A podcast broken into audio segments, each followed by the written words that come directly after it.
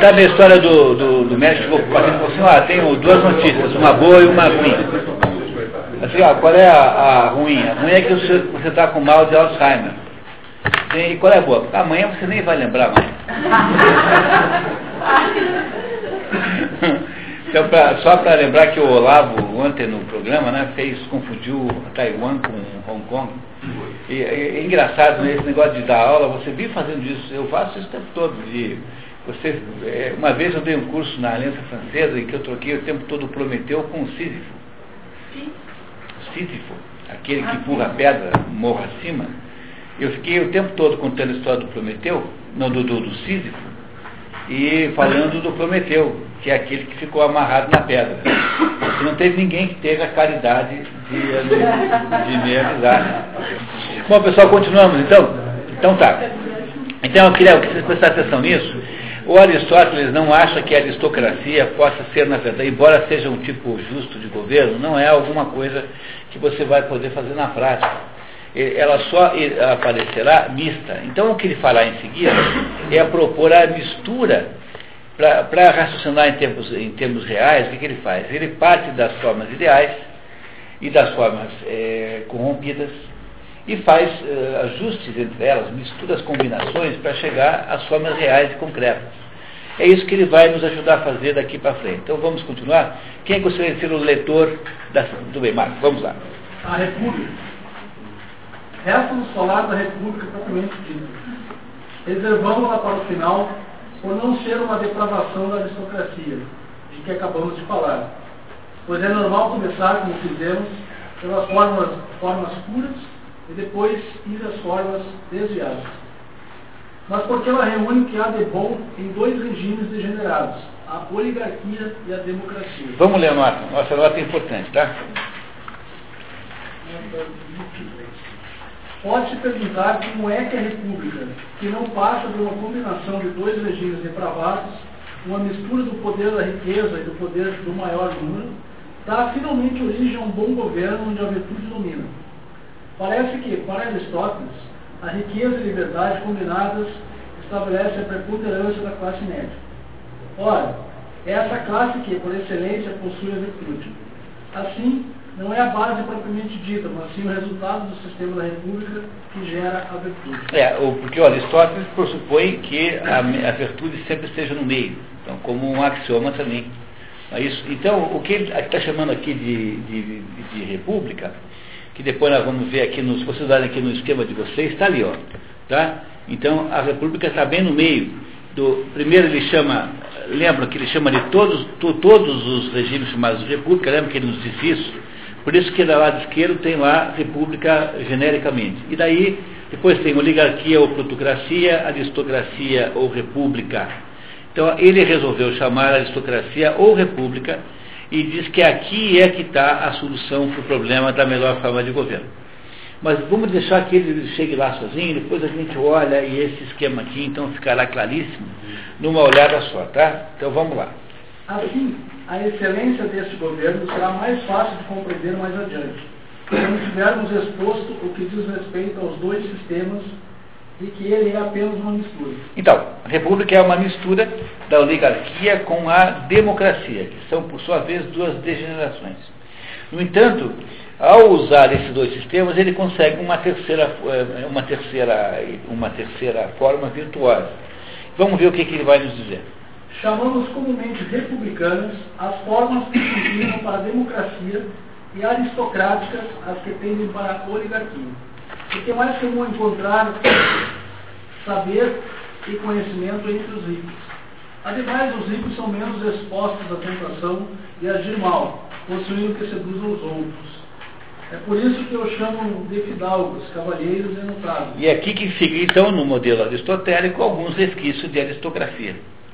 Então, no sistema republicano que Aristóteles propõe aqui, a, a, a, parte oligárquica do sistema é uma parte oligárquica que, que, que, transfere para o sistema misto alguma das virtudes das oligarquias puras, que na prática não existem. Mas ele vai explicando cada vez com mais claridade. Quer ver? Continuamos a ler. É por isso, ó, assim, assim propondo-se a aristocracia a dar preferência aos bons e honestos cidadãos, E possuindo as oligarquias maior número desses cidadãos do que outras, é impossível que um Estado governado por tais pessoas não tenha boas leis. Da mesma forma, não podemos chamar de aristocracia o Estado governado por más leis. Seria uma penerocracia. O pônero. É, pônero, que a nota diz que pônero significa pior. Aristos melhor, pônero pior. Podemos continuar. Mas, para que o Estado seja bem organizado politicamente, não basta que tenha boas leis, se não cuidar da sua execução. A submissão às leis existentes é a primeira parte de uma boa ordem. A segunda é o valor intrínseco das leis a que se está submetido. Com efeito, pode-se obedecer às más leis, à más leis, o que acontece de duas maneiras. Ou porque as circunstâncias não permitem melhores, ou porque elas são simplesmente boas em si, sem convir às circunstâncias. A aristocracia consiste principalmente em atribuir os cargos mais altos segundo o mérito.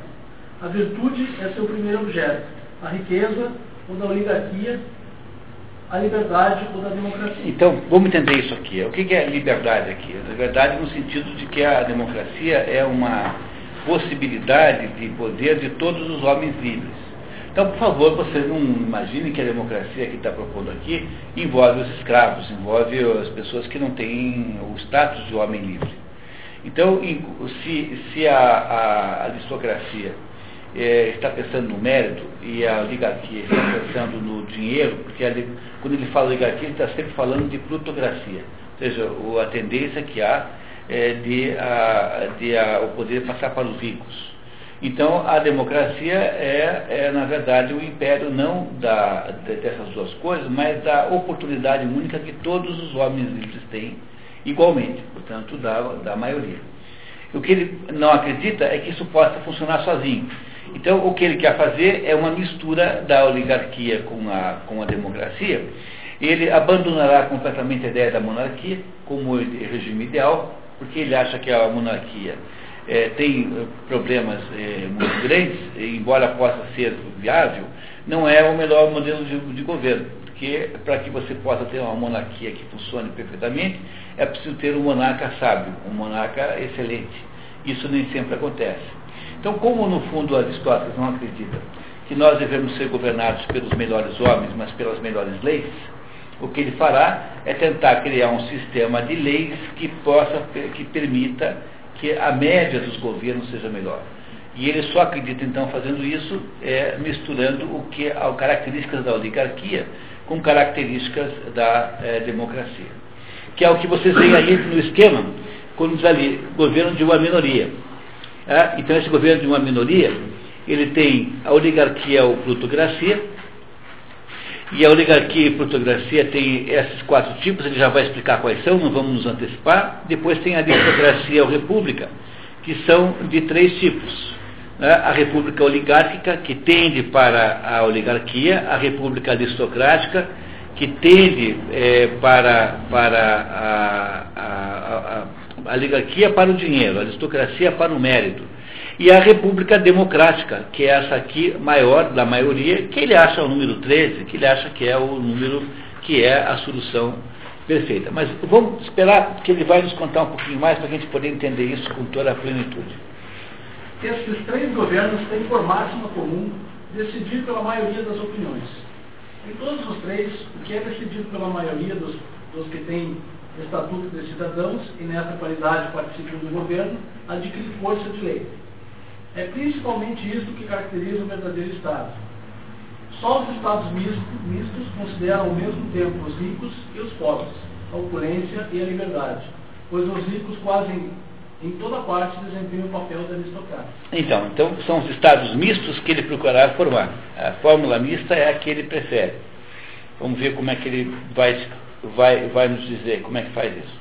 Como há três razões para pretender a igualdade do governo, a saber, a liberdade, a opulência e a virtude, pois a nobreza, tida como a quarta, é apenas uma consequência da virtude unida à antiguidade da riqueza, a combinação de duas dessas razões, isto é, dos pobres com os ricos, deve sem problema chamar-se república. A combinação das três, da aristocracia, nome que, pondo de lado a verdadeira e pura aristocracia que falamos mais acima, é que é a, é a primeira de todas, eles convivem bem mais do que qualquer outro, mistura das forças. Então, então ele quer fazer, no fundo, um, um, governo que seja uma mistura das características dos três tipos de governo.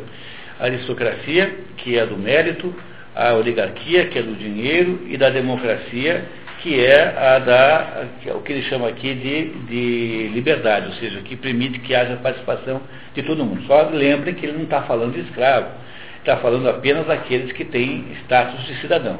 Embora ele admita que possa haver algum governo em que até mesmo é, pessoas, embora ele ache que o, o, o, os artesãos não deveriam participar do governo, ele acha que pode até acontecer isso, como uma das possibilidades de é, existir algum governo.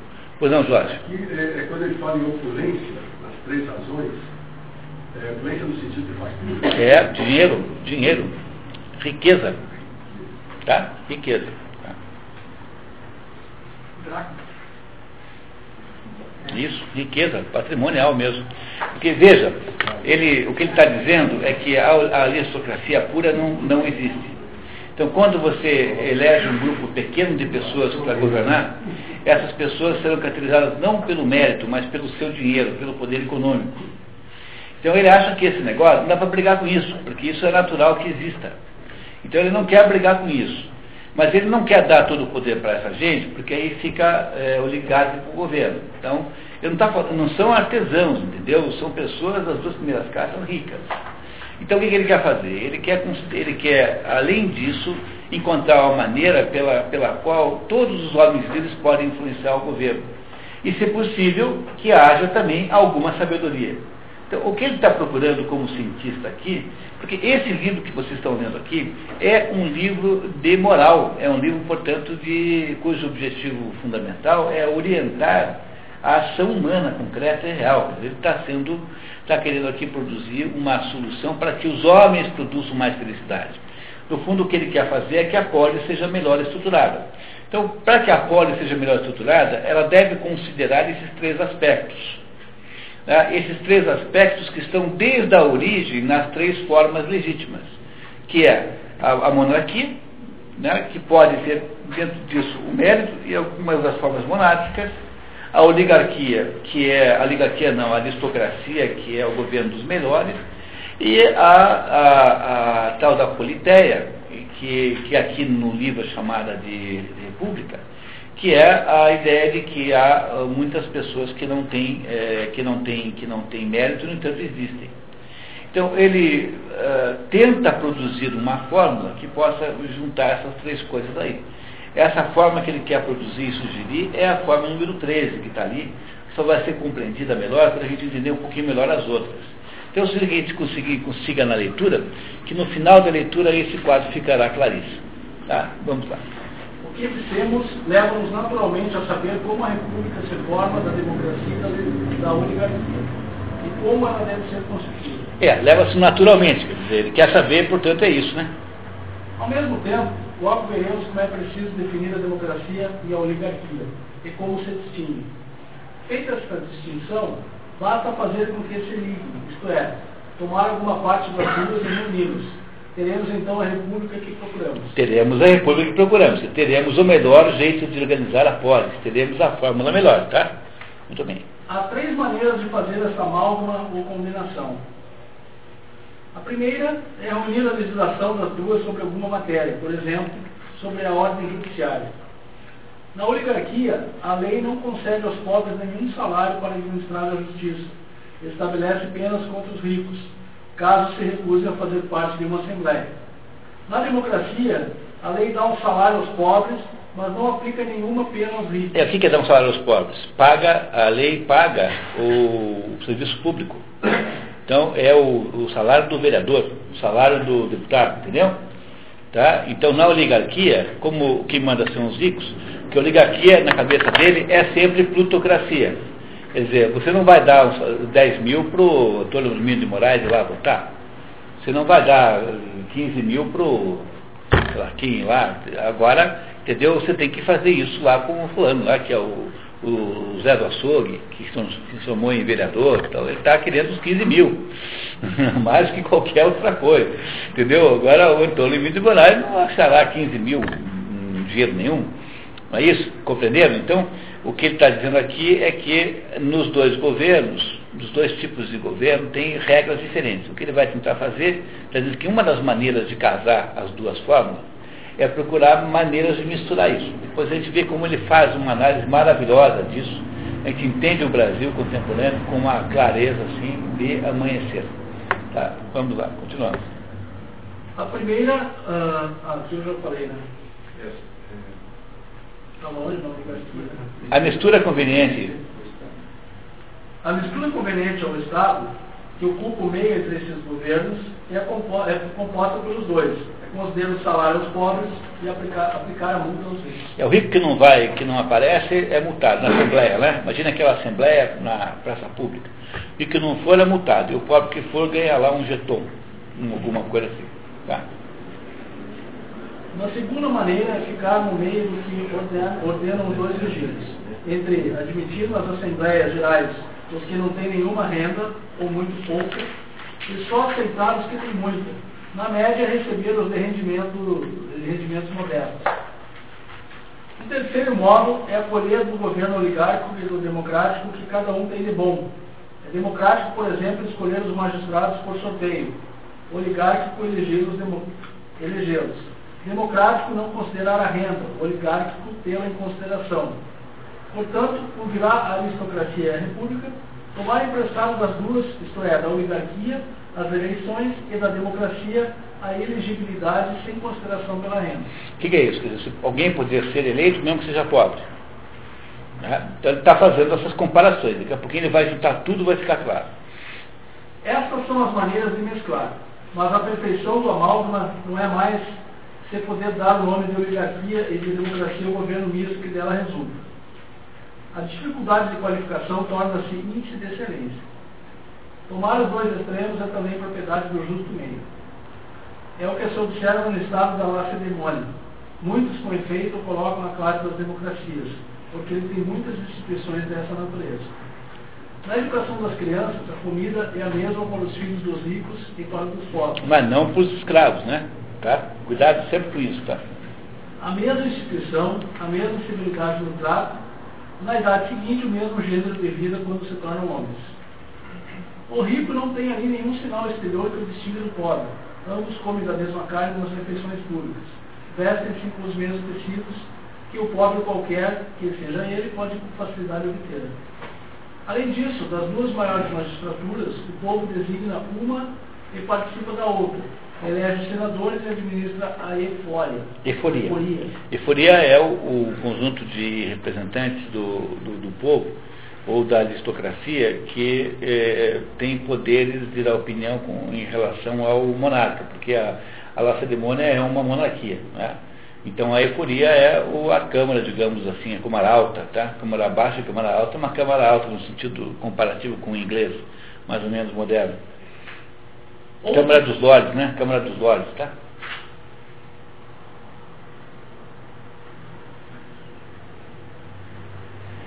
Outros, porém, consideram oligárquico este mesmo governo, porque tem muitas coisas em comum com a oligarquia, principalmente que todos os seus magistrados são eleitos e nenhum é escolhido por sorteio. Poucos têm poder de condenar a morte ou banimento, etc. Num Estado bem equilibrado, é preciso que os dois elementos sejam observados e nenhum dos dois se sobressaia demais. Que ele tenha, além disso, meios para se conservar a si mesmo, sem precisar de auxílio de fora de maneira que ele deva sua salvação não à benevolência dos vizinhos, o que pode acontecer com estados depravados, mas a um contentamento de todos com seus membros, dos quais não há nenhum que se deseje outro que deseje outro. Então, então aqui vamos fazer uma reflexãozinha sobre esse pedaço. O, se o Aristóteles estivesse escrevendo um livro para ser publicado, essas informações estariam mais organizadas, né? Mas você sabe que não estão. E aqui, jeito que está, está muito melhor do que no outro, porque ainda o, o, editor aqui, né, o compilador do texto, aproximou-as aproximou entre si para que elas tivessem mais cabimento, porque é, no fundo elas estão mais organizadas, mais desorganizadas do que isso ainda na, na, nas edições que apenas reproduziram a sequência clássica de documentos. Mas o que o Aristóteles, está, na verdade, está fazendo é o seguinte, olha, tem a monarquia, a monarquia é um, é um, é um sistema que pode ser é, é, constitucional ou não, pode ser bom ou ruim. A monarquia depende fundamentalmente de uma pessoa. Então a monarquia, para alguns momentos, para algumas sociedades, é de fato a melhor solução. De fato, não há nenhuma solução perfeita para todos, porque a, os governos dependem daquilo que a cidade chama de excelente. E aí então ele faz digressões dizendo que há outros tipos de governo que não apenas a monarquia. E eu, o, o tipo ideal de monarquia, o tipo ideal de governo não monárquico é o, o tipo misto, que reúne as características da aristocracia, que de modo geral eh, se transforma em oligarquia, ou seja, em poder dos ricos, e dos sistemas democráticos, que são uma corruptela, uma degeneração dos sistemas do, do, do, das politeias, ou seja, daqueles, daqueles sistemas em que a maioria manda. Então, como ele então, ele então abdica da ideia de implantar sistemas puros, justos no sentido de serem puros, é, achando que o melhor mesmo é tentar aproveitar componentes dos, dos, da, das degenerações, tanto a degeneração oligárquica, porque você não pode é, é, fingir que os ricos não existem, é, é, quanto da, a, da degeneração das poliarquias, das politeias, né? portanto, em que há, em que há aí uma, um predomínio do, do homem livre, ou seja, da maioria, da multidão. Então é preciso dar à multidão a possibilidade de participação, mas ao mesmo tempo é preciso considerar a participação dos ricos e, se possível, em tudo isso ainda dar alguma sabedoria que vem daqueles que sozinhos não podem governar, porque não são convocáveis, que são os aristocratas. Aristocrata para Aristóteles não é o sujeito que é mais rico, o que é rico é o plutocrata. Para ele, aristocrata, está no sentido histórico grego, é aquele que é excelente, ou seja, aquele que é melhor, que é aquele que faz parte de uma certa elite. Então, o que o, o Aristóteles não quer é nem o governo do povo puro, é, ele vai explicar por quê, nós veremos que é nisso que o Brasil, é nisso que o Brasil fez, e é, o que ele prevê que vai dar errado, deu aqui exatamente como ele tinha previsto. Ele não quer as oligarquias mandando porque o dinheiro é, não irá produzir tensões sustentáveis, já que é uma maioria que deseja, que deseja participação. E as monarquias simplesmente não servem para o governo que ele está propondo, que é o governo da corte grega porque ele está, na verdade, falando para os seus compatriotas naquele momento. Ele não está escrevendo um livro genérico é, de política, ele está conversando com aquelas pessoas que têm aquela mesma cultura. Então, ele, é, no fundo, é, está olhando para aquela situação real é, que ele tem ali em torno dele, né, ali naquela cidade, naquelas cidades gregas que ele conhece, que é o, o, a solução que ele dá. E, mas ele deixa muito claro que essa solução não serve para todo mundo, apenas para aquelas cidades para as quais, vejam, não é que ele esteja falando apenas com a polis grega.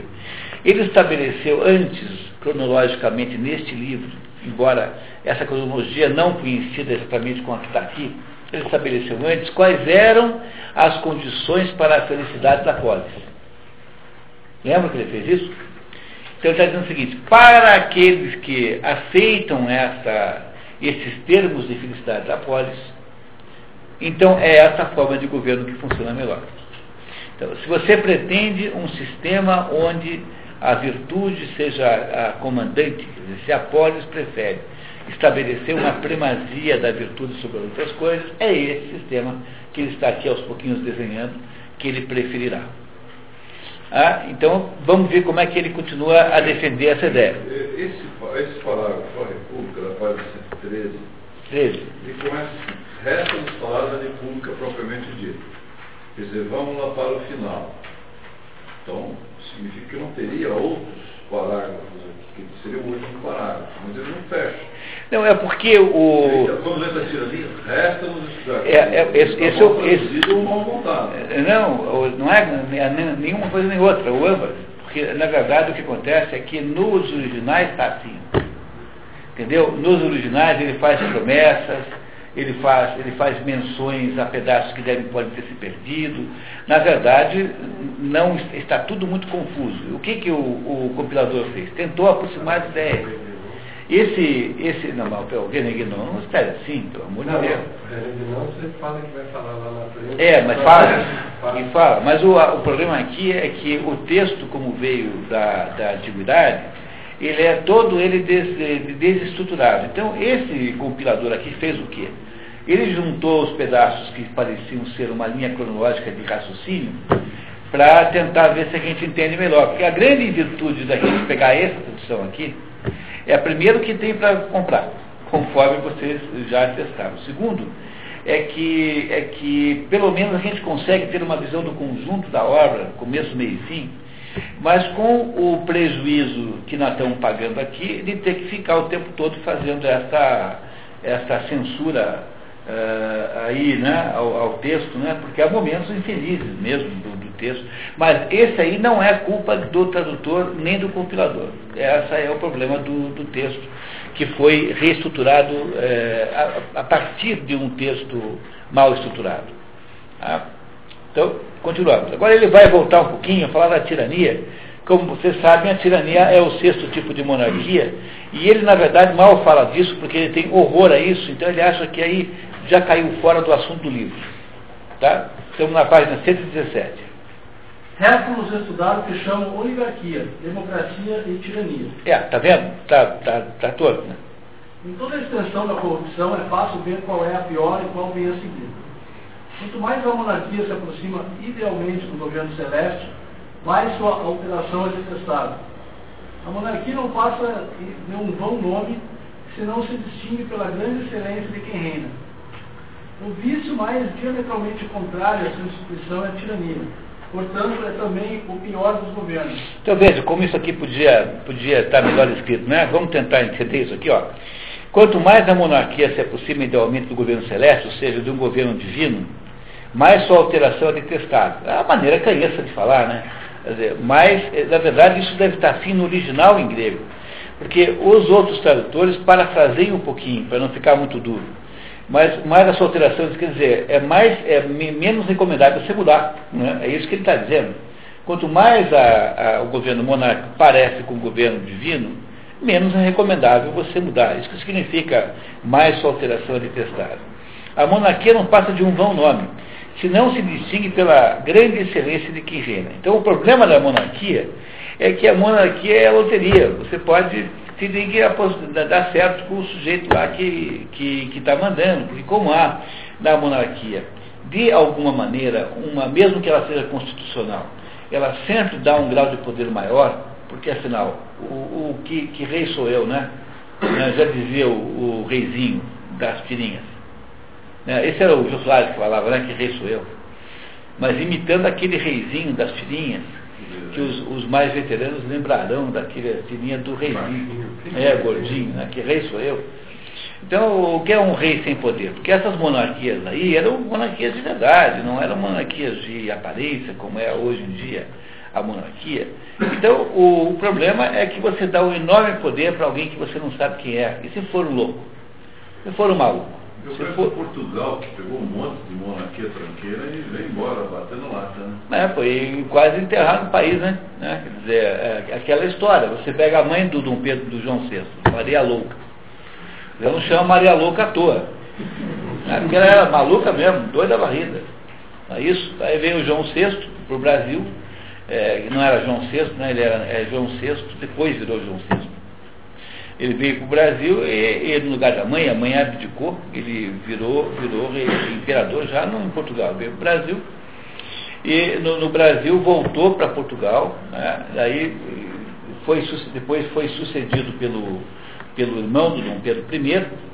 O Dom Pedro I teve que voltar para Portugal para resolver o problema. Aliás, é, é preciso reconhecer o mérito desses dois Pedros aí que nós tivemos, tanto o primeiro como o segundo, foram sujeitos enormes considerando essa, essa vira-latada que está aí hoje, quer dizer, foram sujeitos imensos, enormes, enormes. O Dom Pedro I voltou com a roupa do corpo, foi lá para Portugal, abdicou, né, em função do filho, que era muito pequeno, houve a rejeito, foi para Portugal, resolveu o problema do irmão, o Miguel, que tinha é, feito lá o maior distúrbio possível em Portugal. E depois de ter pacificado Portugal, foi para a França e morreu de tuberculose.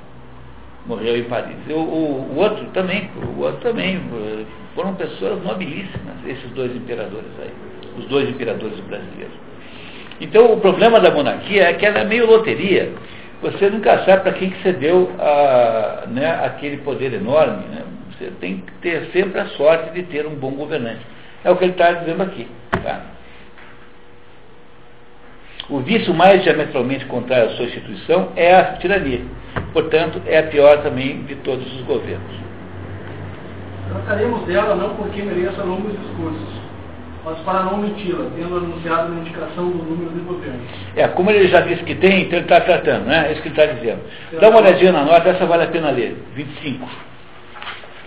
Nota 25. Recolocamos a tirania, em página 313. Recolocamos a tirania em seu lugar na classificação dos governos, mas no texto original, Aristóteles a rejeita para assinalar seu desprezo por ela. Convinha, diz ele, fazer menção para terminar a tirania, como a pior de todas as depravações é a menos digna do seu nome de Constituição. É por isso que a deixamos em último. Este é o motivo da ordem que acreditamos deve seguir, devemos seguir. Este governo é tão mal que não voltaremos a encontrá-lo no estudo sobre o melhor governo.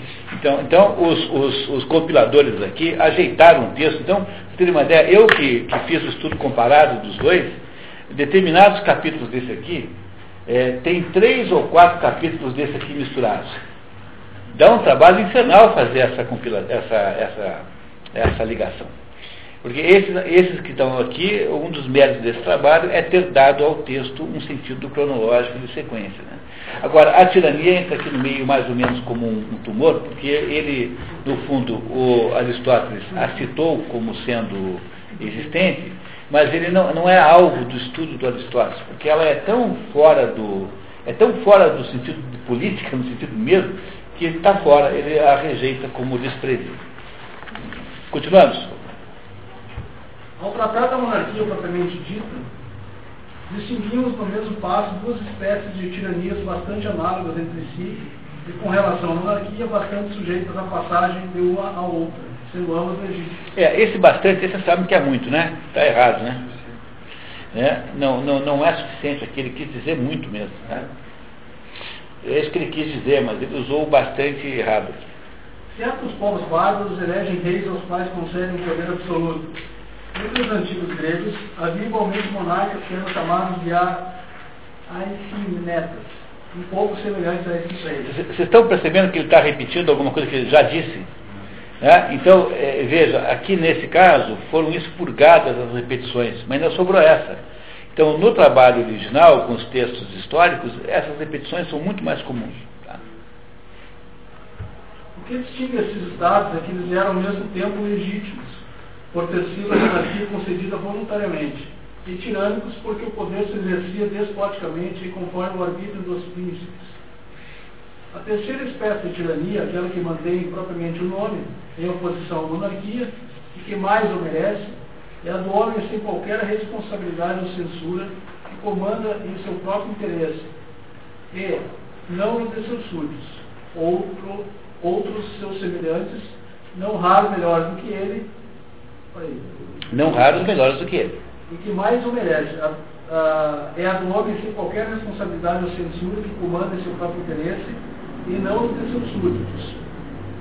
Outros seus, outros seus semelhantes, não raro melhores do que ele. Domínio que por isso mesmo é, porque tange a eles involuntário, pois homens livres não podem suportar de boa vontade tal aviltamento. É o Requião, esse é o Requião. Acabou de escrever o Requião. A diferença é que o Requião é, foi eleito, mas ele se comporta como se fosse um déspota, um tirano.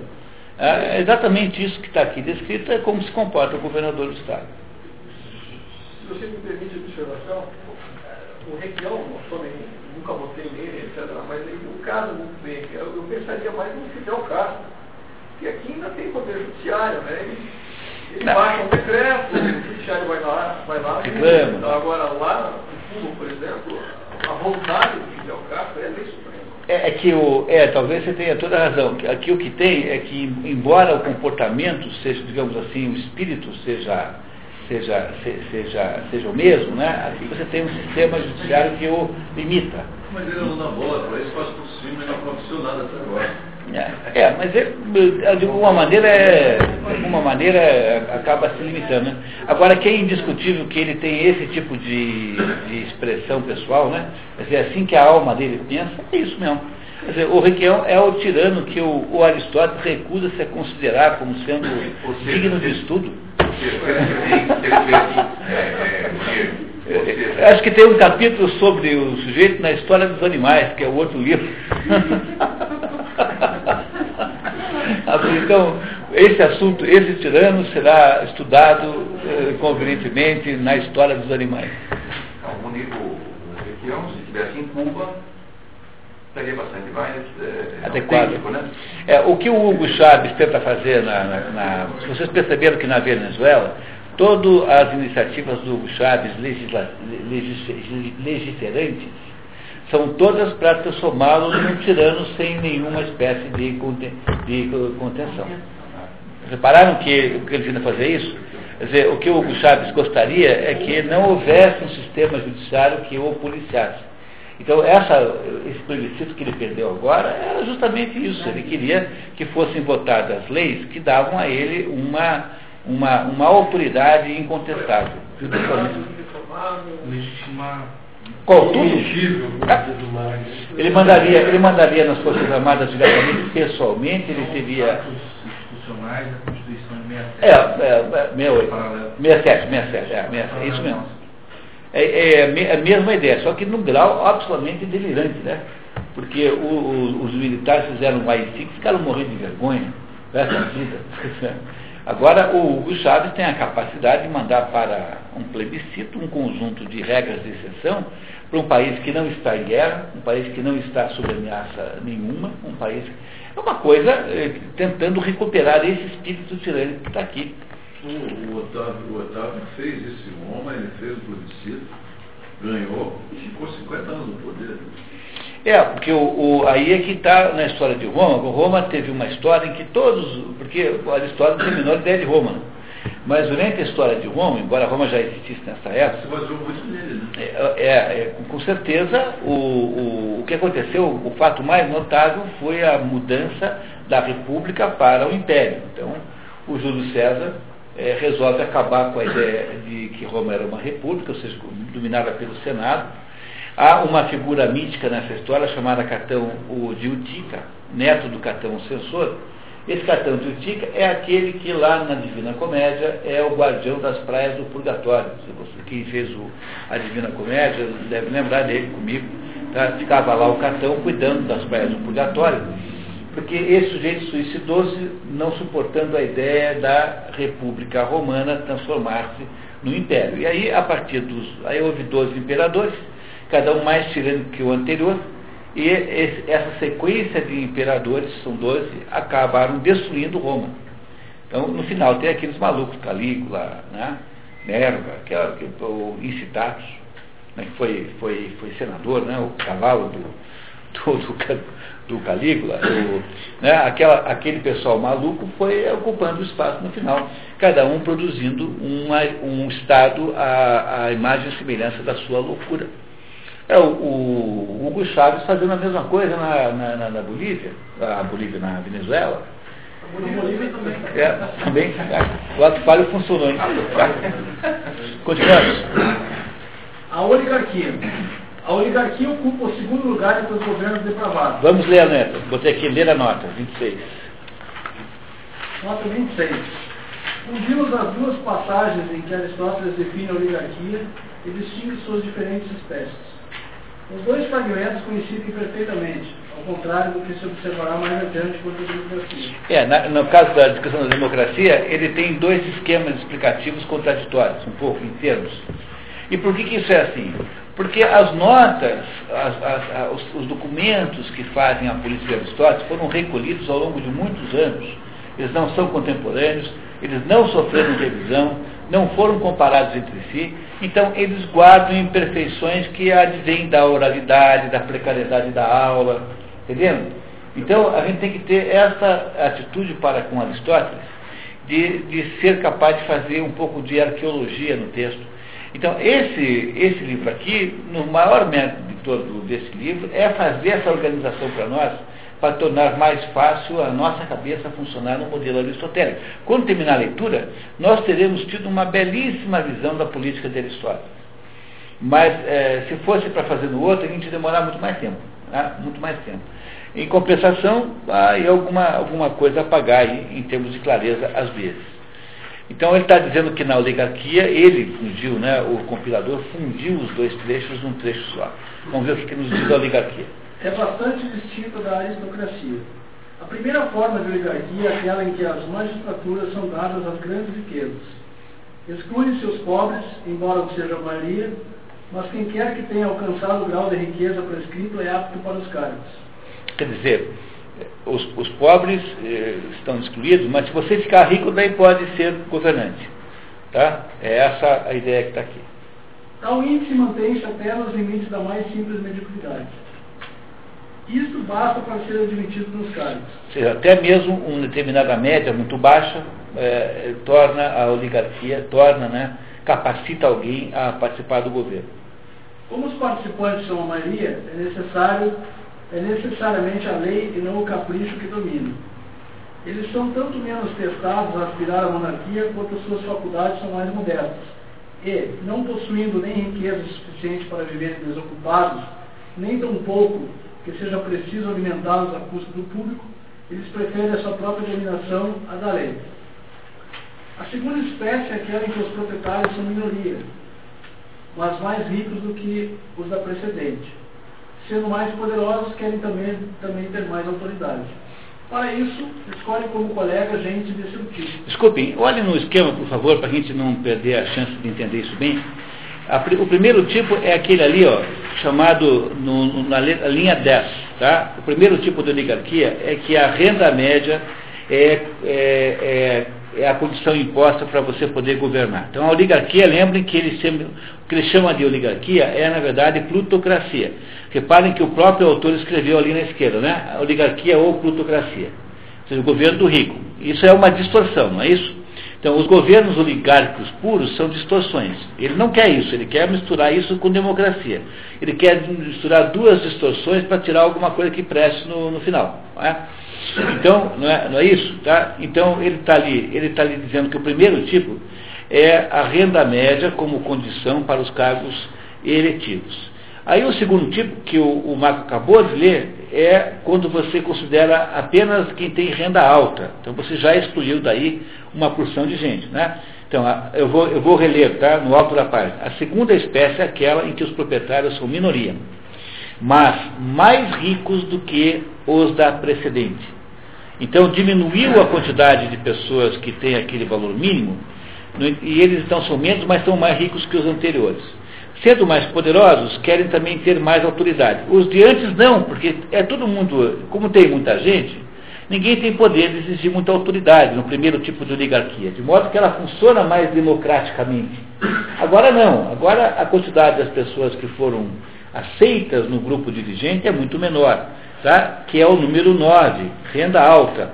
Tá? Então agora o que acontece com os cargos? Os cargos são concedidos aos mais ricos e nomeiam a si próprios em caso de vacância. É isso que se chama de cargos cooptados. Entendeu? É, o Brasil passou por isso na época do café, a oligarquia cafeira, da República Café com Leite, era isso? É, é era isso. Mas isso mesmo. Que mandava no país. É, é isso mesmo. Depois o Getúlio o Getúlio, para poder romper contra isso, ou ele estabeleceu uma oligarquia de gaúchos, coisa que não, não, não podia fazer, porque o, o Rio Grande do Sul não tinha a expressão econômica que tinha o café com leite, embora tivesse uma indústria boa de carne de exportação, que era o maior negócio do Rio Grande do Sul.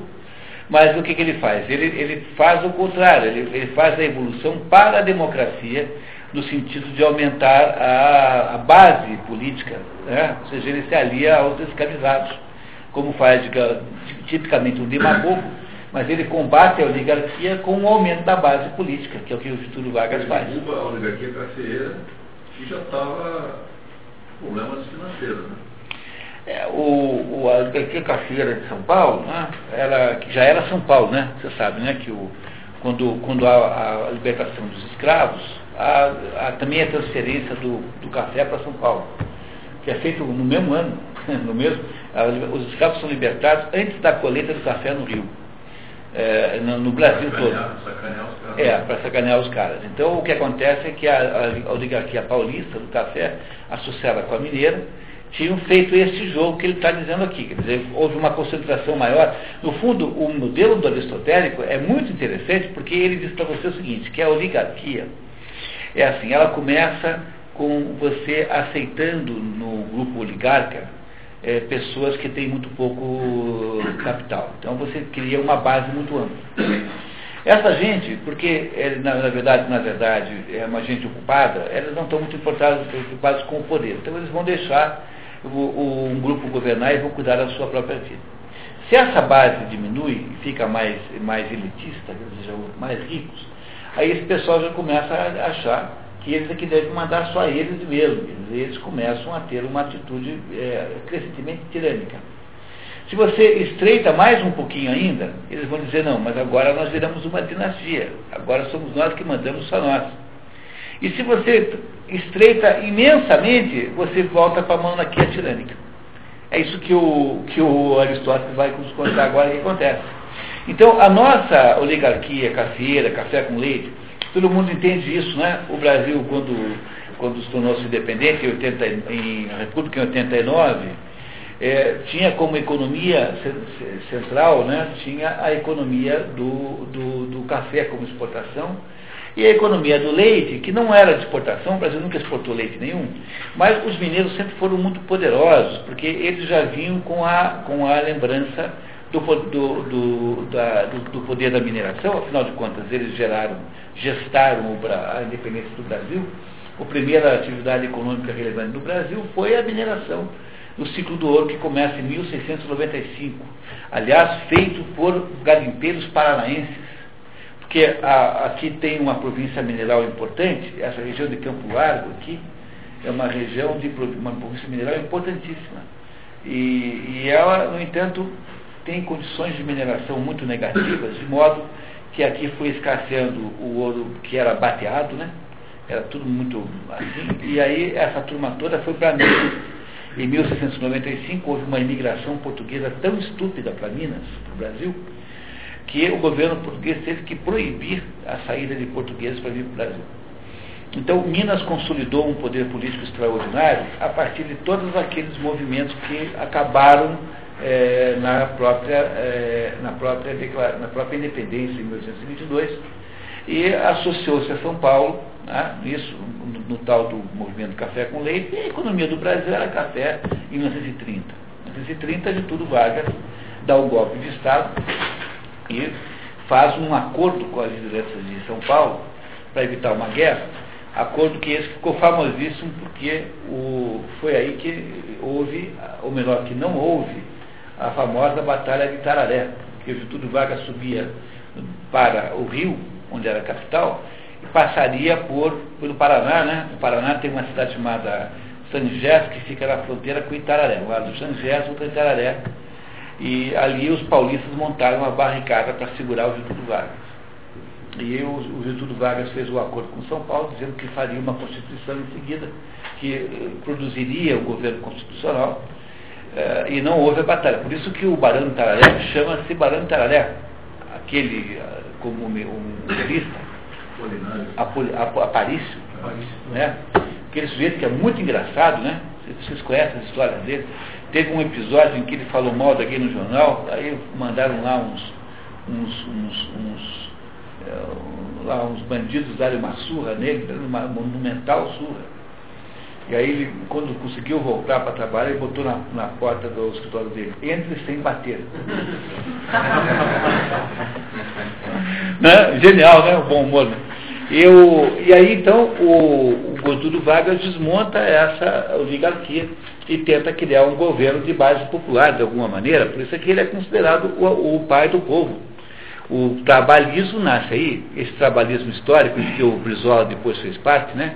E que hoje de alguma maneira foi substituído pelo PT, é, e que ainda é, está presente nesta, na, no mundo sindical, né? todo esse sindicalismo que tem aí, se você considerar que o PT é apenas o, a instrumentalização política do sindicalismo, quem é o pai desse troço todo é o Getúlio Vargas. Então ele não cria nenhuma oligarquia, mas ele tenta fazer um governo demagógico. Então ele vai para outra fórmula que Aristóteles não acha boa, que é ele sai do defeito da oligarquia para o defeito democrático. Não, ele sai de um defeito para o outro e não consegue achar a fórmula no meio. E é mais ou menos isso que Aristóteles vai nos contar daqui a pouquinho. Tem só uma frase do Barão Tararé que é profética. Né? Ele fala assim, a república nunca mais foi a mesma depois de Prudente de Moraes. Pois cada vez temos presidentes poucos prudentes e outros muito menos morais. cada vez menos prudentes e muito menos morais, né? Tá certo. Continuando. Então vamos ver, agora ele vai explicar, tá? Vamos lá. Marco, por gentileza, quer ler do segunda espécie para frente? A, a segunda espécie, alto da página 119. Ah, okay. A segunda espécie é aquela em que os proprietários são minoria, mas os ricos, mas mais ricos do que os da precedente. Sendo mais poderosos, querem também ter, ter mais autoridade. Para isso, escolhem como colega gente do seu tipo. Os postos são concedidos aos mais ricos e nomeiam a si próprios em caso de vacância. Se a escolha se fizesse entre todos, seria a aristocracia. O que a torna oligárquica é que ela se faz de uma classe determinada. Todavia, não sendo poderosos o suficiente para, para governar sem leis, transformam em leis a preferência. Então, essa seria aristocrática no sentido de republicana, tá? Aqui, tá? Cuidado, tá? Como ele diz que são. Lembra que essa palavra republicano, república, é uma desgraça, porque ela tem dois sentidos, disso até pelo próprio autor aqui, pelo próprio tradutor. Uma hora ela representa a ideia de mistura, de sistema misto, e a outra hora ela representa o nome que se dá para todas as outras coisas. Então ela seria aristocrática, não no sentido, desculpe a palavra aristocrático aqui, é, olhar ali, aristocrático, é, aristocrático ou república, tá? então no sentido republicano. Ou seja, se, se fizesse uma escolha de todo mundo, seria aquela fórmula mista. Mas como não faz, então continua sendo ligado. O que ele está dizendo é que o, o, as oligarquias vão se tornando cada vez mais é, erradas, mais inadequadas, na medida em que elas são cada vez mais estreitas, que estão dominadas por um grupo cada vez menor de pessoas. A Rússia passou por isso não? Era uma tirania? A Rússia era uma monarquia, e era uma monarquia constitucional. Depois, é, o, o, o, o depois do, do, do golpe, fizeram uma ditadura do proletariado. Eles fizeram um governo é, completamente imprevisível por Aristóteles, porque afinal é alguma coisa que não se concebia de modo nenhum, né, que se transformou na prática numa oligarquia, numa oligarquia de um certo partido. Então, então havia lá a ideia de que todos eram iguais, mas alguns eram mais iguais que os outros. Então, o que aconteceu na Rússia foi um sistema de, de tirânico, que quando, quando ele se consolida, né, vira uma tirania né, que é a tirania do, do, do, partido. Mas o partido, em princípio, representa o governo, o povo, mas é, não, bem assim, na prática não é assim, né? Entendeu? O Brezhnev colecionava automóveis. E a perestroika? E a, que era? A, perestroika é um processo de. A, a, tem duas coisas, né? Glasnost, que é a, a, a transparência, mas ela significa distensão política, e a perestroika, que significa reestruturação econômica. A perestroika é o nome que só se aplica à desestatização, entendeu? Em vez de desmontar a empresa na Rússia, que chama-se General Everything. A Rússia tinha, porque tinha raiva da General Motors, inventou a General Everything, que era o governo, o Estado russo que fazia tudo. Então a perestroika é o desmonte da General Everything, e a Glasnost é a, a, o desmonte do Partido Central. São os dois processos. É uma espécie de engenharia política, né? Os dois são, né, nesse sentido.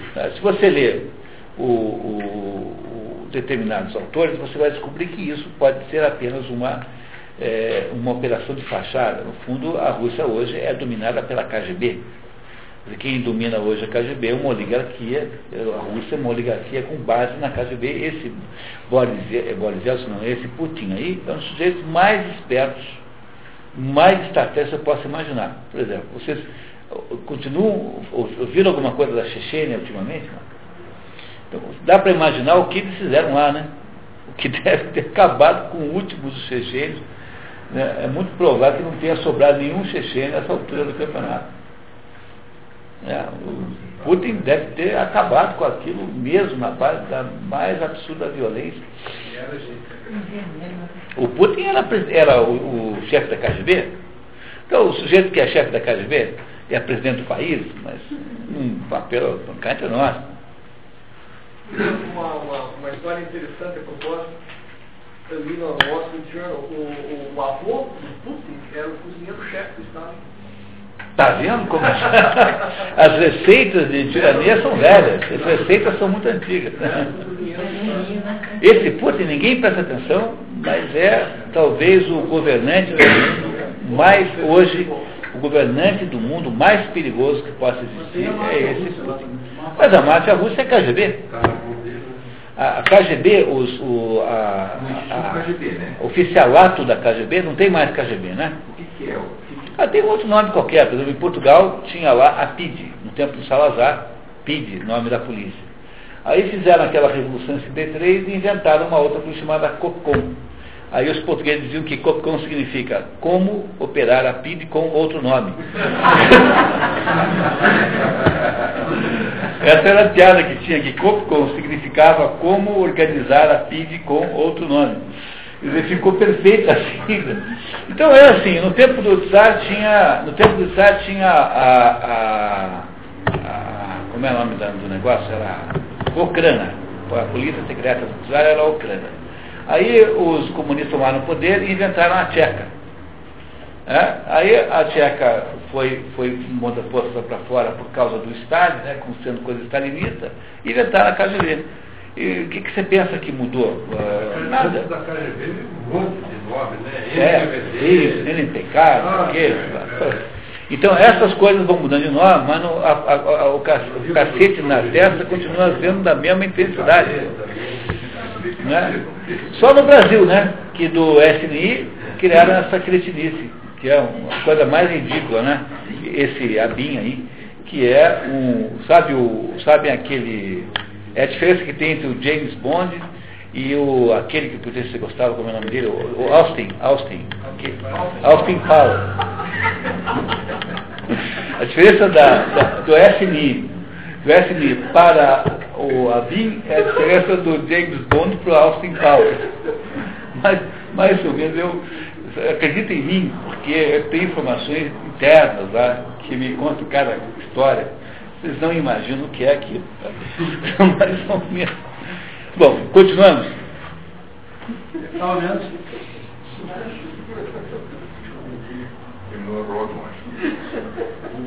É, é, se seu número diminuir. Se seu número diminuir e a sua riqueza tiver novos aumentos, forma-se um terceiro grau da oligarquia, no qual, aproveitando a ascendência que adquiriram por seus postos, fazem com que se ordene por uma nova lei que os seus filhos serão seus sucessores. Entendeu? cada vez vai estreitando mais a oligarquia, vai ficando mais poderosa. A quarta é aquela em que ocorrem as mesmas coisas, mas dominam os magistrados e não a lei, tendo aumentado ainda mais sua riqueza e seu crédito. A potência dos oligarcas aproxima-se da monarquia. Este vício é semelhante tanto à tirania que se introduz nas monarquias quando a última espécie de democracia, quanto a, a última espécie de democracia, de que falaremos. Chama-se dinastia, ou mais exatamente, politirania, essa espécie de oligarquia. Poli, politirania, quer dizer, muitos, muito, vamos ler, muitos tiranos ao mesmo tempo. Ou seja, em vez de ser só um tirano, como é no caso da monarquia, são uma família que é tirânica. É o Antônio Carlos Magalhães, família Magalhães, família não sei o quê, família. A palavra dinastia significa hoje uma sequência de soberanos da mesma família. Barthélemy Santeler cita que propôs o termo politirania que utilizamos no texto. É, esse é o, é o tradutor francês, né, justificando a sua escolha. Entenderam? Então, isso está aqui no quadro na frente de vocês, nas linhas, nas linhas 10, 9, 8 e 7. Então, a, quando da renda média aumenta a, a exigência para entrar na oligarquia passa a ser renda alta, ela, você já tem os cargos cooptados, quer dizer, eles se elegem mutuamente. Depois, quando a renda, a, renda é, é, é mais alta ainda, os cargos viram hereditários. E, finalmente, quando, quando é, torna-se hereditário, torna-se despótico. São os quatro tipos de oligarquia ou plutocracia, todos eles ruins, tá? Que ele, apesar, o, o, o, menos ruim é o número 10, mas mesmo assim são, são, são, são fórmulas ruins. Muito bem. Aí, continuamos, Marco, por favor. Vamos agora à democracia. A democracia não se deve, como costumavam fazer certas pessoas, eu achei que fosse o Platão, mas não há nenhuma indicação de que seja aqui uma indireta ao Platão. Pode ser que sejam lá outras personalidades intelectuais, mas não encontrei, não consegui encontrar, pesquisei bem isso, quem possa ser o xingado aqui. Não foi o Platão. Não se deve, como costumavam fazer certas pessoas, definir simplesmente a democracia como um governo em que a maioria domina. Nas próprias oligarquias, e em qualquer outra parte, é sempre a maioria que se sobressai. É porque o conceito de dominar não é a mesma coisa que mandar, sabe? É por isso que ele está fazendo essa ressalva. Tá? Vamos lá. Nem tampouco a oligarquia é o regime da minoria. Seja um povo composto de 1.300 pessoas ao todo, dentre essas 1.300 pessoas, suponhamos mil ricas que excluem do governo os 300 pobres, embora livres e semelhantes a elas em qualquer outro respeito. Ninguém dirá que isso é uma democracia. Da mesma forma, se os pobres, embora em menor número, forem mais poderosos que os ricos, ninguém chamará eles de oligarquia. Nenhuma outra cidade tão o seria, se os ricos não fossem admitidos nos cargos. Portanto, deve ser, antes de chamar democracia, o Estado que os homens livres, que os homens livres governam, e a oligarquia que os ricos governam. O acidente faz com que o número seja maior ou menor, sendo o comum que o maior número seja dos homens livres e o menor o dos ricos. Isso já tinha isso dito em outro, um outro ponto, né? Tá, muito bem. Se os poderes se distribuíssem de acordo com essa estatura, como acontece, segundo certos autores, na Etiópia, ou de acordo com a beleza, haveria oligarquia, porque a beleza e a, e a alta estatura não pertencem à maioria. Mas essas não são diferenças suficientes, impróprias para caracterizar esses estados. É, ele quer dizer aqui que elas não são próprias, significa que elas são acidentais. Ou seja, não são, não são essenciais, tá? Esse sentido. Sendo a democracia, como a oligarquia, capaz de conter diversos elementos, é preciso ter como certo que não há democracia numa nação onde poucos homens livres comandam um maior número de pessoas que não, não o são como em Apolônia, no Mar Jônio, e em Tera, cidade em que, sem considerar a maioria, os cargos se concentravam nas mãos de um pequeno número de habitantes, mas todos nobres e de raízes muito antigas no lugar. Tampouco seria uma democracia se os ricos só fossem superiores pelo número, como ocorria antigamente em Colofão, onde antes da guerra dos Lídios, a maior parte dos cidadãos possuía grandes heranças. Em contrapartida, trata-se de uma democracia quando os homens livres e pobres formando a maioria, são senhores do Estado, ao passo que a oligarquia quando governam os ricos e os mais nobres, embora inferiores em número. Essa a gente já sabia, né? Muito bem. Eis, portanto, vários tipos de regimes. Sabemos a razão disso. Para conhecer a natureza e as causas, deve se tornar, retornar o princípio evocado acima. Retomar. É, isso significa que está naquele. Não precisa ler, não está no item das funções e classes sociais, que, que, que, há diferenças entre as pessoas, por isso. Em virtude do qual um Estado ou uma cidade não é um todo homogêneo, mas sim composto de várias partes, como o animal. Se quisermos formar as diferentes espécies de animais, começaríamos por separar tudo que esse animal deve necessariamente ter, como certos órgãos das sensações, as partes necessárias para receber e digerir os alimentos, tais como a boca e o vento, além dos órgãos do movimento. E está dando para a gente aqui uma lição de método aristotélico. Como é que você separa os animais, como é que você percebe que eles não são o mesmo? Tá? Continue, por favor. Depois de ter esgotado a enumeração de todos os membros necessários e todas as diferenças entre cada espécie, isto é, todos os gêneros de bocas, de ventres e de órgãos, tanto da sensação como do movimento, o número de todas as suas combinações possíveis dará a quantidade de espécies de animais, pois é impossível que o mesmo animal reúna várias diferenças de boca e de orelha. É. Não pode ter muita diferença, né? Porque senão não seria o mesmo animal. Portanto, tomando todas essas combinações, haverá tantas espécies de animais quanto as combinações de partes necessárias. O mesmo ocorre com os estados ou sociedades políticas. Como já dissemos mais de uma vez, elas são compostas de vários elementos. Há, com efeito, várias classes de plebeus ou nobres. A primeira classe dos plebeus é ocupada em proporcionar alimentos. É numerosa, compõe-se, eh, compõe os agricultores. A segunda, dos artesãos, exerce os ofícios de primeira necessidade de luxo e bem-estar que o Estado não pode dispensar, quer para viver, quer para ter conforto. A terceira, dos comerciantes, frequenta as praças e expõe para comprar, revender ou exportar as mercadorias ou os trabalhos dos outros. A quarta, dos homens do mar, dos quais uns são guerreiros, outros comerciantes, outros fazem transportes, outros se dedicam à pesca. Uns e outros abundam em alguns lugares, como os pescadores em Tarento e em Bizâncio. Os marinheiros em Atenas, os negociantes na ilha de Egina e Quios, os barqueiros em Tenedos. Devem se juntar a eles os trabalhadores manuais, todos os que não são abastados o suficiente para ficar sem fazer nada, os que não nasceram de pai e mãe livres, e toda espécie de população semelhante. As classes dos nobres, enumeradas a seguir, se devem ou à riqueza ou ao nascimento, ou ao mérito ou ao saber, ou a alguma outra diferença inigualável notável, igualmente notável. A quinta dos guerreiros não é menos necessária que as outras, a menos que se queira capturar diante do primeiro agressor, pois é impossível encontrar no interior de uma cidade um amontoado de covardes nascidos para a escravidão. Enquanto o Estado deve bastar a si mesmo, essas pessoas estão naturalmente na dependência de outras.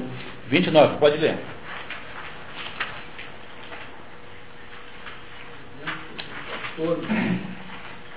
Nota 28, 29.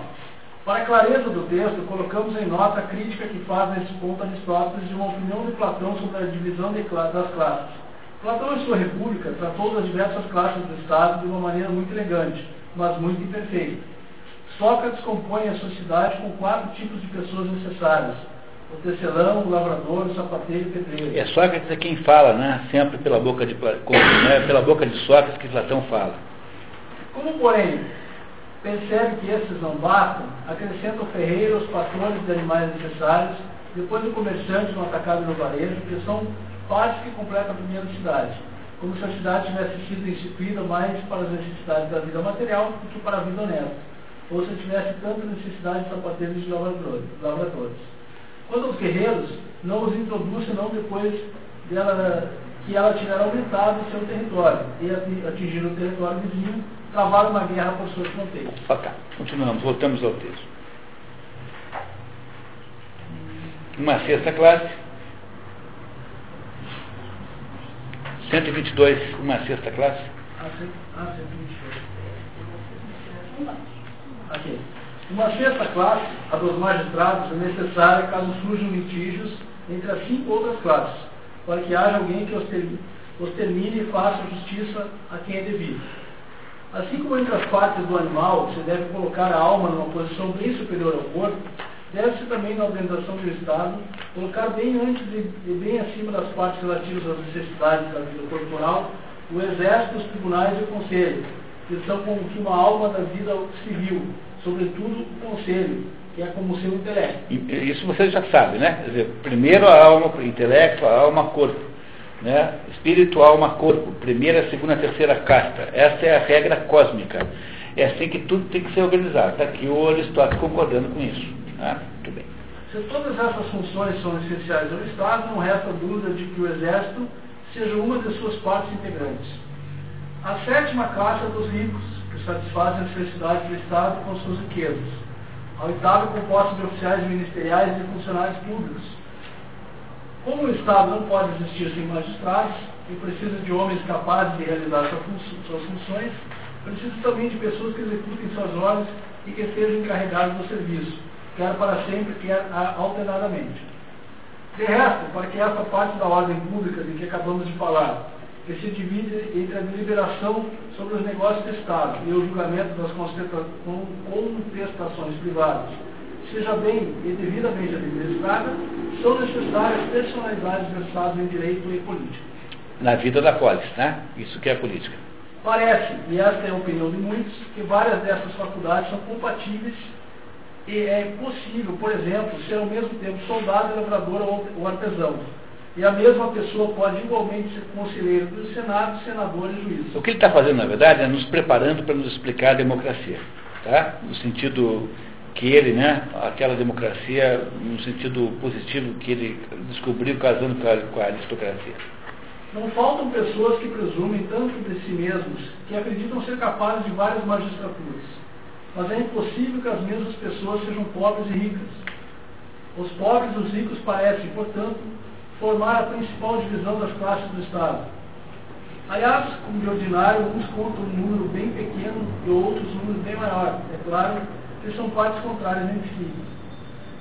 Assim, é pela preponderância de cada um deles que distinguimos os regimes entre democracia e oligarquia. Muito bem, vamos lá. Agora ele vai fazer finalmente uma explicação maravilhosa de como é que é a democracia. No final a gente entende todo o esquema que ele pretendeu nos, nos apresentar. Mostremos agora como a democracia se divide, ela própria, em várias espécies. Nós a decidimos conforme todas as classes do povo participem do governo, apenas algumas, com exclusão das demais. Vamos ler, tá? 30. Vamos ler a nota 30. Nota 30. Aristóteles dá, a algumas páginas de distância uma da outra, duas classificações não concordantes das democracias. A nosso ver, o segundo texto desmente e retifica o primeiro. Assim, reproduzimos-lo sozinho, completando com certas passagens tomadas do outro. A classificação pode resumir-se assim. Primeiro, Primeira espécie, censo leve do eleitorado. Significa, censo leve do eleitorado é o seguinte, censo, é, é, essa palavra aí significa assim, significa exigência é, que se faz para determinada função. Então você para poder é, ser aqui eleitor tem que ter uma certa prosperidade, tem que ter um certo patrimônio. Tá? Então censo leve do eleitorado é, para poder ser eleitor tem que ter um, um, um pequeno valor pecuniário, tem que ter um pequeno patrimônio. Segunda espécie, eleitorado aberto a todos, elegibilidade apenas para os ricos. Aí nesse segundo tipo, todo mundo pode votar, tenha ou não tenha dinheiro, mas só pode ser eleito quem tiver um certo dinheiro. Terceira espécie, elegibilidade de todos, mas sem compensação pelo exercício do cargo. Agora pode eleger todo mundo, mas não paga ninguém. Quer dizer, ninguém recebe para legislar, para ser juiz, ou seja, os cargos públicos são é, prestados assim de maneira gratuita. Quarta espécie, elegibilidade e compensação para todos. Todo mundo é eleito e todo mundo recebe para ter cargo público. Esse negócio é maravilhosamente claro, tá? Então o que, que fez o editor? Tinha, tinha duas classificações contraditórias uma com a outra. Ele organizou o texto para nos dar apenas uma. Tá? Esse editor do livro aqui, o francês que fez isso, né? na verdade é o tradutor da obra em francês que fez isso. Vamos ver agora como é que o Aristóteles nos explica então essa que foi eleita. A primeira espécie é aquela em que os poderes se distribuem segundo as posses até certa mediocridade. Certa mediocridade aqui, cuidado, tá? Não é no sentido de ser medíocre, no sentido de ser mal, né? Mas uma certa média, tá? Certa média. De modo que são admitidos todos aqueles que chegam a, a este ponto, com exceção dos que ficam abaixo e dos que se arruinaram. Todos os lavradores e outras pessoas de forma de fortuna medíocre, média, são, medíocre, média, né? é. são admitidos o governo prossegue de acordo com a lei. Por um lado, trabalhando, eles têm de viver, mas por outro, não têm condições de permanecer sem fazer nada. De modo que, uma vez feita a Constituição, só se reúne para negócios urgentes e indispensáveis. Porque como eles são pessoas não muito ricas, eles têm que trabalhar para viver. Então eu não fico lá o dia inteiro.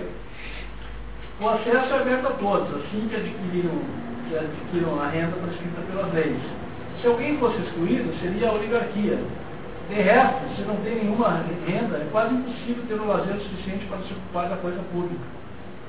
Essa admissibilidade de todos os proprietários é a primeira espécie de democracia. Muito bem. É aquela em que você. É o número 14.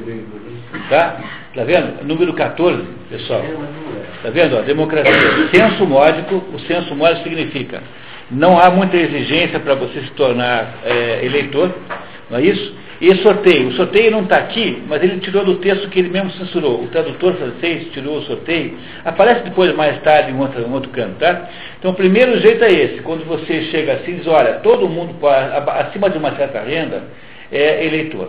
não tem problema nenhum, e a gente sorteia aí quem vai ser aí o jurado, quem vai ser o legislador.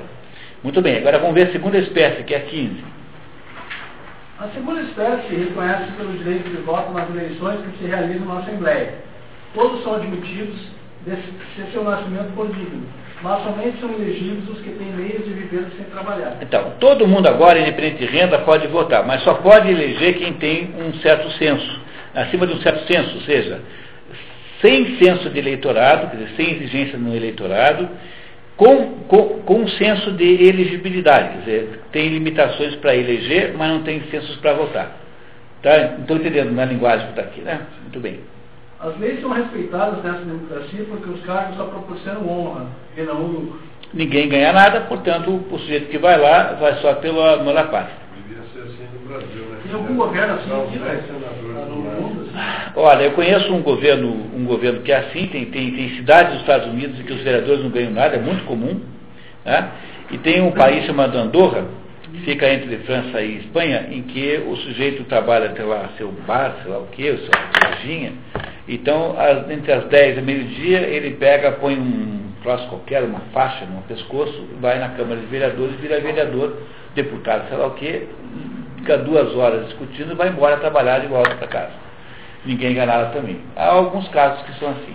Mas tá vendo? Olha que, que explica, olha que, de, de- de- que análise extraordinária que ele faz. O segundo tipo é quando você restringe a limitação de renda apenas para os que serão eleitos e não mais para os eleitores, que é o segundo tipo de democracia.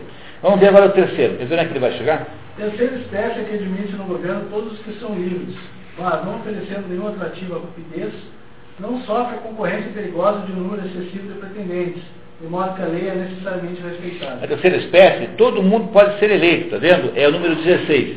Nenhum censo, nem pagamento de função. Dizer, você, qualquer um pode ser eleito, todo mundo, qualquer um pode ser eleitor, portanto que seja cidadão, qualquer um pode ser eleito e ninguém recebe nada. Então, aí não há, não há cupidez, porque ninguém está de olho no dinheiro do Estado, não é? A quarta é aquela que se introduziu em último lugar nas cidades que se tornaram maiores e mais opulentas do que eram nos primeiros tempos. Que é nosso método, nosso mestre. Ela exibe a igualdade absoluta, isto é, a lei coloca os pobres no mesmo nível que os ricos e pretende que uns não tenham mais direitos ao governo do que outros, mas que a condição de- desses daqueles seja semelhante. Nenhuma restrição, portanto, todo mundo igual. Pois se a aula da democracia consiste, como pensam alguns, na liberdade, sendo todos iguais a esse respeito, devem ter a mesma parte nos bens civis e principalmente nos grandes cargos. E como o povo é superior em número ao que é o, e o que agrada à pluralidade é lei, tal Estado deve necessariamente ser popular. Mas se todos são indistintamente admitidos no governo, é a massa que se sobressai. E sendo os pobres assalariados, podem deixar o trabalho e permanecer ociosos, não os retendo em casa a preocupação com seus próprios negócios. Porque nesse sistema aqui, todo mundo vota, todo mundo é eleito, mas os cargos são pagos, tá? Então vamos ver o que, que ele acha disso. E pelo contrário, um obstáculo para os ricos que não assistem às assembleias, nem se preocupam com o papel do juiz. Resulta daí que o Estado, que o Estado cai no domínio da multidão indigente e se vê subtraído ao império das leis. Os demagogos calculam, calculam com os pés e fazem predominar os decretos. É, medida provisória. Muito bem. Olha o Brasil, olha a descrição do que é o Brasil. E o. Tal gentalha, não, não é Brasil. Gentalha não. Tal gentalha é desconhecida nas democracias que a lei governa. Os melhores cidadãos têm ali o primeiro lugar. Quando a lei governa. Mas, onde as leis não têm força, pulam os demagogos. O povo torna-se tirano. Trata-se de um ser composto de várias cabeças. Elas dominam não, para, não cada uma separadamente, mas todas juntas. Não se sabe se é desta união ou do governo alternado e singular de vários de que fala Homero, quando diz que não é bom ter vários senhores. De qualquer modo, o povo, tendo sacudido o jugo da lei, quer governar só e se torna déspota. Se governo não difere nada da tirania. Os bajuladores são honrados, os homens de bem sujeitados. O mesmo arbítrio reina nos decretos do povo e nas ordens dos tiranos. Trata-se dos mesmos costumes. Vamos até o fim agora?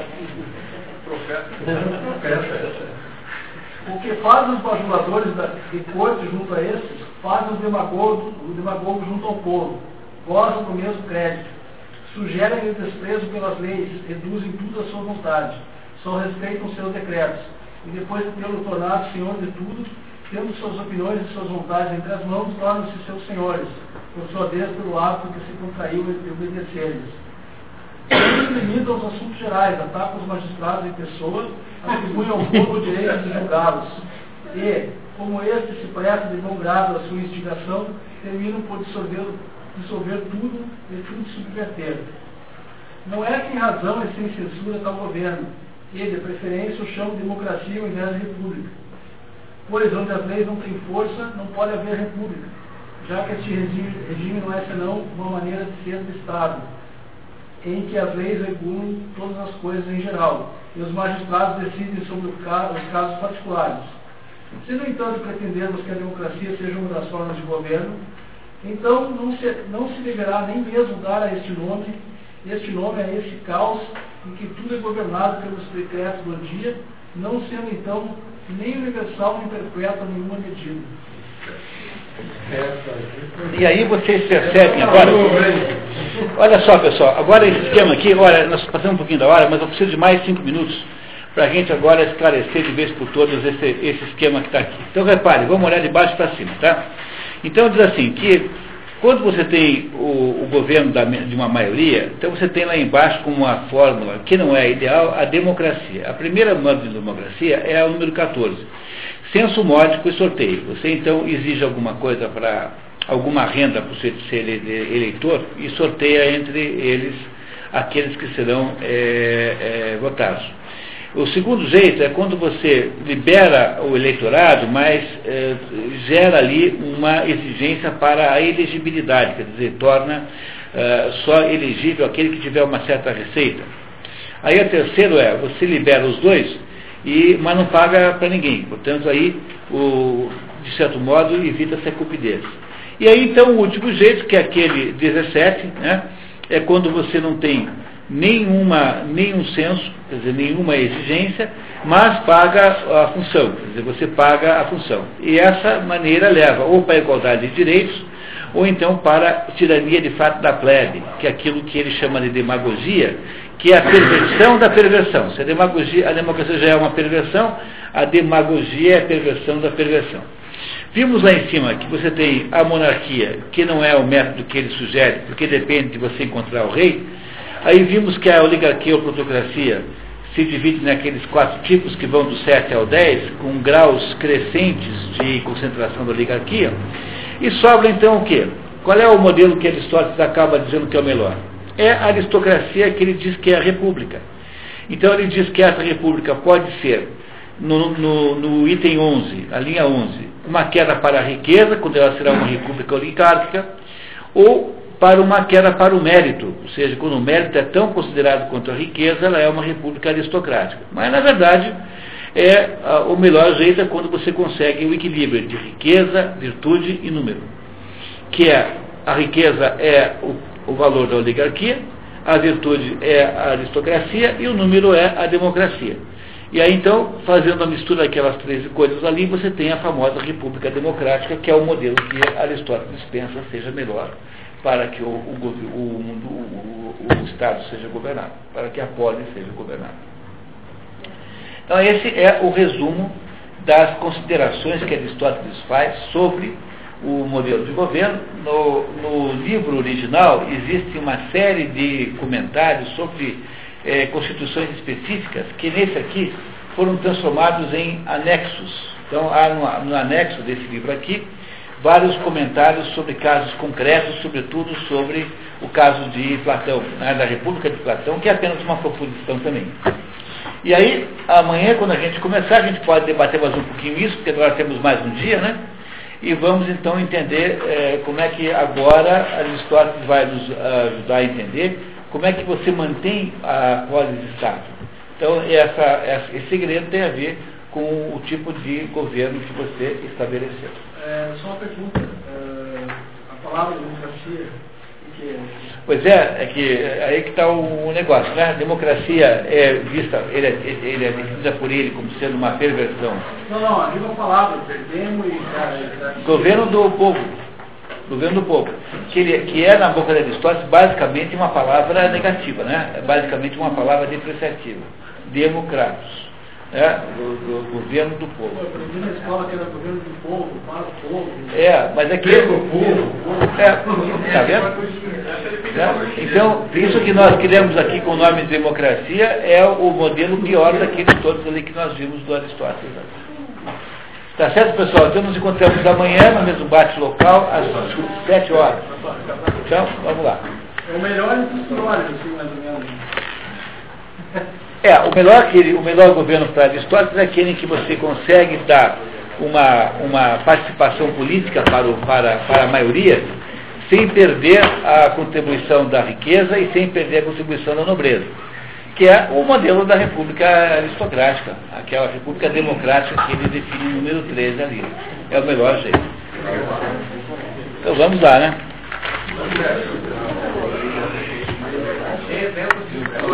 Até amanhã.